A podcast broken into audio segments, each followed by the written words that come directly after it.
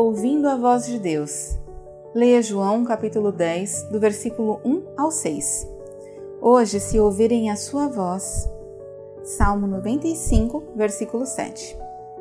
Em minha primeira viagem à Índia, minha esposa linda ligava todas as manhãs. Foi o tempo mais longo que estivemos separados, e falar com ela me ajudou a enfrentar cada dia. Eu me sentia sobrecarregado quando não conseguíamos nos conectar e contava as horas até a ligação dela no dia seguinte. Quando falávamos, no entanto, apenas o som de sua voz me energizava. Durante minhas viagens, repassava cada palavra de nossa conversa matinal. Pregando em um calor sufocante, eu meditava nas histórias que Linda havia compartilhado.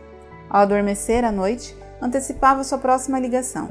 A voz de Linda me sustentou durante os momentos solitários de nossas três semanas longe um do outro. Da mesma forma, a voz de Jesus traz força durante nossos dias mais sombrios.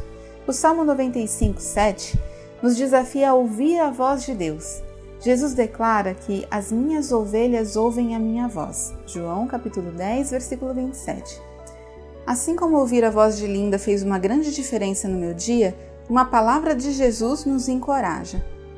Naqueles dias em que nos sentimos solitários ou desanimados, podemos reservar um momento extra para ouvir a voz do Senhor. As linhas de comunicação estão sempre abertas e a voz de Deus tem o poder de nos transformar. Oração. Senhor amado, abre nossos ouvidos para ouvir a tua voz em meio ao nosso mundo barulhento e caótico. Em nome de Jesus, amém. Pensamento para o dia. Hoje vou dedicar um tempo extra para ouvir a voz de Deus. Oremos pelas pessoas que se sentem solitárias.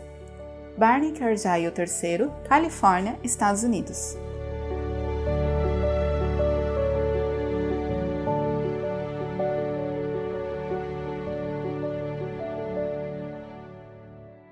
Essa mensagem foi publicada originalmente no No Cenáculo Impresso, edição de março e abril de 2022.